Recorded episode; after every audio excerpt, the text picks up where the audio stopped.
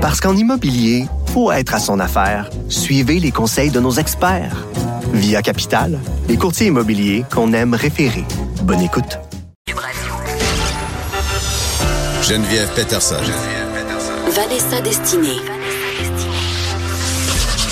Elle manie aussi bien le stylo que le micro. De 9 à 10, les effrontés. Ça faisait longtemps que j'avais envie qu'on ait euh, une chronique environnement, puis on cherchait quelqu'un euh, pour venir nous parler euh, de ces sujets-là. On en a parlé en début d'émission. C'est un sujet qui préoccupe tout le monde, les jeunes en particulier. Puis j'avais envie d'avoir quelqu'un de plus jeune qui appartient à une autre génération de que la mienne. Et je l'ai trouvé, la perle râle, Maude Carmel. Bonjour Maude, Bonjour avec nous? Bonjour Geneviève. Vous l'avez connue avec le concours des novices, aussi entrée principale. Oui, j'ai fait, une, je, je, dépeignais notre génération à entrée principale. Bon, et là, tu vas nous parler de, de toutes tes préoccupations qui concernent l'environnement. Tu as, entendu, euh, j'imagine bien, l'entrevue qu'on a fait avec cet élève de secondaire 5, Francis Claude, euh, qui a parti une page Facebook pour protester contre la Mhm. fameuse question du ministère dans l'examen de français. Peut-on s'adapter au changement climatique? Euh, Qu'est-ce que tu as pensé? Qu'est-ce que tu penses de tout ça, toi? Ben, je suis 100% d'accord avec eux. Si j'avais eu leur âge, j'aurais fait la même chose. En plus du fait que le gouvernement dépeint mal le changement climatique à travers cette question-là, euh, il y a un peu d'hypocrisie là-dedans. Parce que ils demandent aux élèves de leur donner des solutions, mais ils sont même pas capables d'agir eux-mêmes. Puis j'aimerais ajouter que vendredi dernier, il y avait le sommet de la jeunesse qui avait lieu à l'université Carleton à Ottawa, et il y avait quelques jeunes de 16-17 ans qui étaient invités pour discuter des mesures que pouvait prendre le gouvernement pour les aider. Et il y a deux jeunes pendant le discours qui ont euh, interrompu Justin Trudeau avec hostilité en disant, et je cite, je suis en grève parce que vous nous avez amenés ici pour nous écouter, mais vous n'agissez pas. L'inaction veut nous tuer. Et c'est vrai que euh, on dit les gouvernements disent qu'ils veulent qu'ils veulent aider les jeunes, mais ils font rien. Et Justin leur a même pas répondu et il s'est contenté de juste reprendre l'échange avec l'Assemblée comme le scénario était établi. Puis je trouve ça dommage. C'est vrai que c'est provoquant des jeunes qui interrompent un premier ministre. Mais en même temps, veulent, s'ils veulent se faire entendre, ils doivent ce coup d'éclat. Exact, mais euh, je, je trouve qu'ils ont raison parce qu'on peut faire quelque chose. Il y a moyen de, par exemple, euh, faire euh, la, la, promotion du pétrole. Ben pas faire la promotion du pétrole, mais on peut exploiter le pétrole avec avant-gardisme. En Norvège, l'exploitation du pétrole va 100% dans le fond dans euh, le fond vert.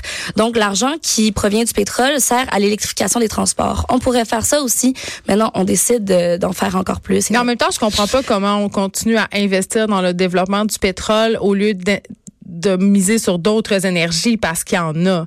Il y en a tellement et on est dépendant au pétrole. Puis les gens. C'est qu'on n'a pas envie de changer nos habitudes de vie. On le dit souvent. C'est qu'on fait des petits gestes qui n'ont pas beaucoup d'impact sur notre confort. Mais quand ça va être vraiment le temps et qu'on n'aura plus le choix de faire des gestes qui vont impacter notre mode de vie pour vrai, ça sera pas beau. Puis les non. gouvernements écoutent même pas les jeunes et c'est ces jeunes-là qui vont euh, subir les plus les conséquences des actes des gouvernements. C'est eux qui sont le plus atteints d'éco-anxiété en plus. Des jeunes qui pleurent dans la rue parce que Oui, moi ça stresse oui. mes enfants euh, vraiment beaucoup puis un truc qui est au cœur des préoccupations euh, des jeunes, c'est l'alimentation. Oui. Tu sais, on parle beaucoup depuis quelques années d'alimentation locale, de végétarisme mais aussi depuis un petit bout d'alimentation végétalienne.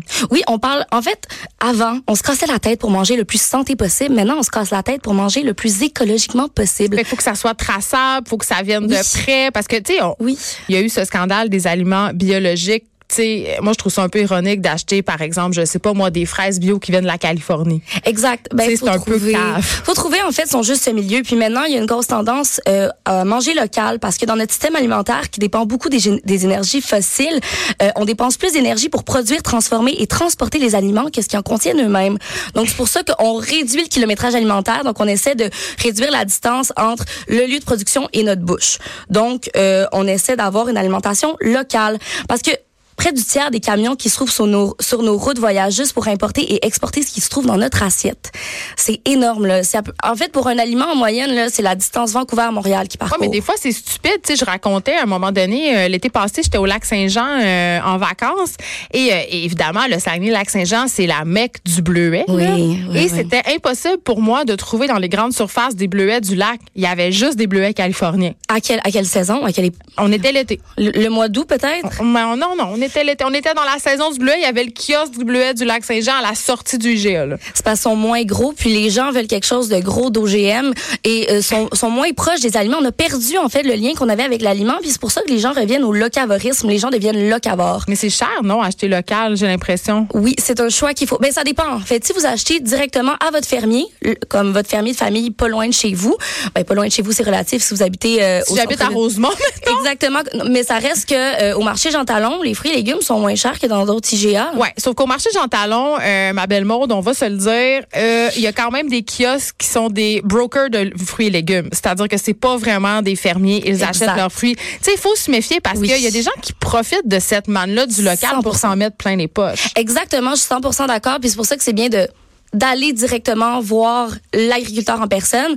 Euh, puis tu reconnectes un petit peu avec l'alimentation. Moi, je trouve que c'est le fun de savoir c'est quoi la couleur des yeux de la personne qui a fait mon poivron. tu sais. Mais ça reste que c'est pas fun d'y aller aussi. Il y a des fermes où tu peux aller faire de l'autocueillette. Oui. Mais évidemment, on est tous pris dans le temps euh, et tout ça. Et là, euh, toi, tu t'opposais, ben, je sais pas si tu voulais faire un combat, là, mais l'alimentation locale versus l'alimentation Oui, végétalienne. mais il y a des gens qui doivent être mêlés à la maison parce qu'on arrête Ben, moi, je suis. Oui, ben vous avez le droit de savoir. Geneviève, tu as le droit de savoir c'est quoi la vraie réponse. Instruis-moi. Qu'est-ce qui, est le- qu'est-ce qui est le pire entre manger de la viande ou manger euh, de loin? Par exemple, parce que les végétaliens ils mangent beaucoup de quinoa, de noix de coco, Moi, je de noix. que c'est pire manger loin. Non, c'est pire manger local et de la viande. Et oui. Ah ouais? Ouais, en fait, euh, Sur l'impact écologique sur euh, de l'impact ces, écologique. de- des élevages. Selon une étude euh, d'une fille qui est à la maîtrise en environnement à l'université de Sherbrooke, qui s'appelle Karine Côté, elle a comparé un régime locavore avec la viande une semaine au Québec et une, une semaine végétalienne. Et dans le fond, ce qui produisait le moins de gaz à effet de serre, c'est le régime végétalien. C'est pas parce que c'est super bien d'importer ces aliments-là. C'est juste que produire de la viande, c'est tellement polluant que rien peut battre ça. C'est hyper polluant manger de la viande. Puis Même si on chasse notre viande. Bon, Euh, c'est sûr que c'est pas bah, grand monde qui peut chasser toute euh, sa viande, mais, mais ça toi, tu reste- parles vraiment de l'élevage. L'élevage, en fait, euh, faut en moyenne 11 fois plus d'énergie fossile pour produire une kilocalorie de protéines animales que de protéines végétales. Puis si c'est si c'est si aussi polluant élever un animal comme une vache, c'est entre autres parce que les aliments qu'elle va consommer vont fermenter dans son tube gest- digestif. Puis ça, ça va produire du méthane. Le méthane, c'est comme le gaz le plus polluant. C'est gaz à effet de serre. C'est le pire. Le trou dans la couche d'ozone, c'est de la fausse des pets de vaches puis de cochons. C'est pas vraiment les pets, c'est les rots. Pas vrai? Oui, oui, un peu les pets, mais plus les rots. Ouais, c'est ça. Vous voyez comment c'était nécessaire qu'elle vienne à, à no- à notre émission Voilà. pour. mais euh, mais c'est super bon pour l'économie. Je tiens à dire que si tout le monde achetait un petit peu plus, mettons 30 dollars d'aliments euh, d'aliments québécois au lieu d'aliments étrangers par année, la province récolterait un milliard de dollars en cinq ans. Mais tu sais, j'avais fait un reportage sur manger local. Ça fait Ah quelques oui? années. C'était pour le clin d'œil. Et euh, ce qu'on avait découvert, en fait, c'est qu'on était, et je m'inclus là-dedans, là, on est plein de bonnes intentions. Tu sais, C'est-à-dire, si tu demandes à des gens, est-ce que vous seriez prêt à débourser un petit peu plus pour manger local, euh, pour manger bio, pour manger, euh, puis pas nécessairement bio, euh, des choses qui sont traçables? Sans OGM. C'est ça. Les gens répondent vraiment en grande majorité oui. Oui. Sauf que quand ils sont rendus à l'épicerie, c'est le portefeuille qui gagne. Ouais. C'est-à-dire que entre la gousse d'ail de Chine euh, qui est vendue trois gousses d'ail pour 99 cents et la gousse d'ail du Québec à 4,99 la livre, ben les gens ils vont faire le choix de la gousse d'ail chinoise. Exactement, mais c'est pour ça qu'il faut pas culpabiliser personne parce que c'est pas tout le monde qui a le luxe bon de s'acheter ça, mais aussi de changer son alimentation. Ouais. Mais je pense que plus on achète euh, local, plus on encourage les fermiers, peut-être plus on va pouvoir peut-être diminuer les prix ou avoir des subventions. Euh, c'est juste que là, on dirait que c'est tellement rendu niché, les agriculteurs vendent tellement pas tant que ça au peuple québécois qu'ils ont besoin de vendre plus cher. Euh, donc c'est assez complexe la façon dont c'est géré l'agriculture au Québec, mais je trouve qu'il y a quelque chose de très sain, de très euh, on, on revient à la terre en, en achetant vraiment local, mais je comprends que c'est pas la, la réalité de tout le monde. Puis de toute façon, on pourra jamais manger sans avoir aucun impact. On est des animaux, hein, ça existe pas manger sans impact écologique. L'alimentation Même zéro. si on mange des pilules ou des insectes, il va y avoir encore de la Toujours. culture des gens pour les produire. Toujours. Ah, est-ce qu'on va encore dire on va tous mourir? C'est tellement déprimant, Maude, pour vrai. Ben oui. J'ai l'impression qu'on peut pas gagner. On peut jamais, ben, on peut jamais gagner. Ça dépend. tu sais, On va dire, ah, le poisson c'est tellement bon pour la santé. Oui, mais l'agriculture euh, qui est euh, marine dans le fond, ben, l'agriculture marine, tout ce qui est euh, pêche est tellement poétique, tel, ça détruit tous les écosystèmes. Puis on le voit là, ce, matin, on, ça, ça a sorti que la plupart des espèces euh, sur Oui. Terre étaient en danger. Oui, ben c'est ça. Puis évidemment, là, on- en début d'émission, on parlait des changements climatiques, on parlait de- des étudiants puis des jeunes en général qui sont pas con- contents que le gouvernement fasse comme si c'était inévitable puis nous propose des solutions pour s'adapter. Euh, J'ai envie qu'on se parle des inondations parce Oui. que évidemment euh, ça a défrayé l'actualité. Il y a des gens qui sont inondés en ce moment.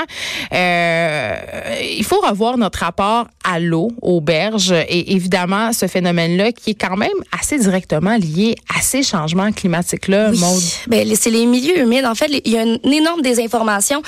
Il y a Jeff Fillion, j'aimerais juste le dire, qui a dit la solution. Ce grand défenseur de l'environnement. Ce grand, défen- ce grand scientifique, très bien informé, il a dit que la solution aux inondations, c'était les changements climatiques. Je trouve ça dommage à quel point il y a une désinformation, mais bon, sommes-nous Qu'est-ce que ça veut dire exactement? Ben, dans sa tête, c'est que euh, moins il y a de neige, moins il va parce que tu sais on dit que les changements climatiques il va moins neiger, moins il y a de neige, ça veut dire qu'il va y avoir moins d'égouttement ben, de, de fonte de neige au printemps. Hey, c'est le gros bon sens. Mais y a- y a- ça n'a pas rapport parce que c'est les grands écarts soudains de température comme la fonte rapide des neiges qui amplifient les inondations. En fait, moins il y a de neige, plus ça fond rapidement.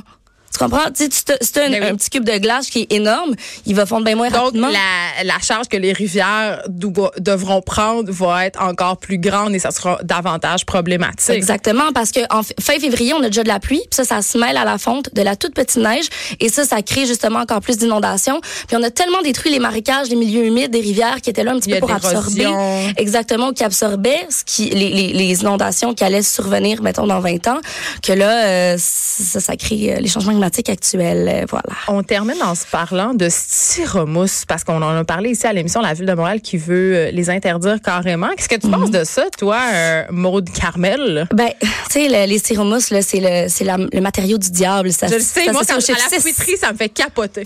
Oui, Ça se recycle pas, mais ça a l'air que dans le coin de Saint-Jérôme, il y a une place où ils recyclent. Il y a une auditeur qui m'écrit me dire ça. Oui, Vous tenez à me le dire.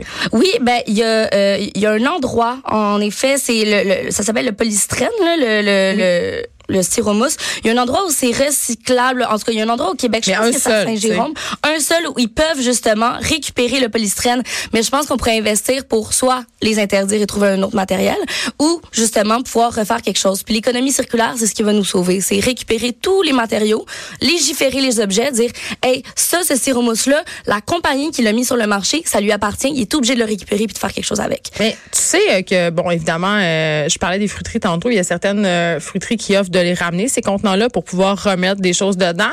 Et euh, quand on pose la question aux commerçants pourquoi ils utilisent ce type d'emballage-là, ils répondent, mais c'est parce que les gens, ils ont l'impression que les fruits et légumes, ils sont plus beaux. Euh, puis aussi, on va pas se voiler la face. Il y a des fruiteries qui servent de ce stratagème-là pour cacher euh, des fruits et des légumes un peu moins frais. Oui, au lieu de les vendre à rabais pour que les gens en fassent des smoothies, mais c'est aussi que, en fait, le polystyrène, c'est un isolant rigide. C'est pour ça qu'on l'utilise pour, en tout cas, pour, pour nos soupes four Fait que t'es pour. Toi, t'es pour qu'on bannisse tout ça. Qu'on apporte nos contenants à l'épicerie, Ben là, oui. qu'on soit vraiment épis. Ben oui, je pense qu'on peut revenir à la base puis même euh, tout être zéro déchet. Zéro déchet, je pourrais en parler euh, complètement dans une autre chronique. Ben, tu vas revenir nous en parler euh, très certainement. Merci, euh, Maud Carmel, de m'avoir éclairé. Je me sens, je vais me coucher moins niaiseuse grâce à toi ce soir. me fait Puis, je vais plus acheter de contenants en styromousse. Merci d'avoir été là. Merci de nous avoir écoutés. On se retrouve demain. Il y a Richard Martineau qui suit dans quelques instants.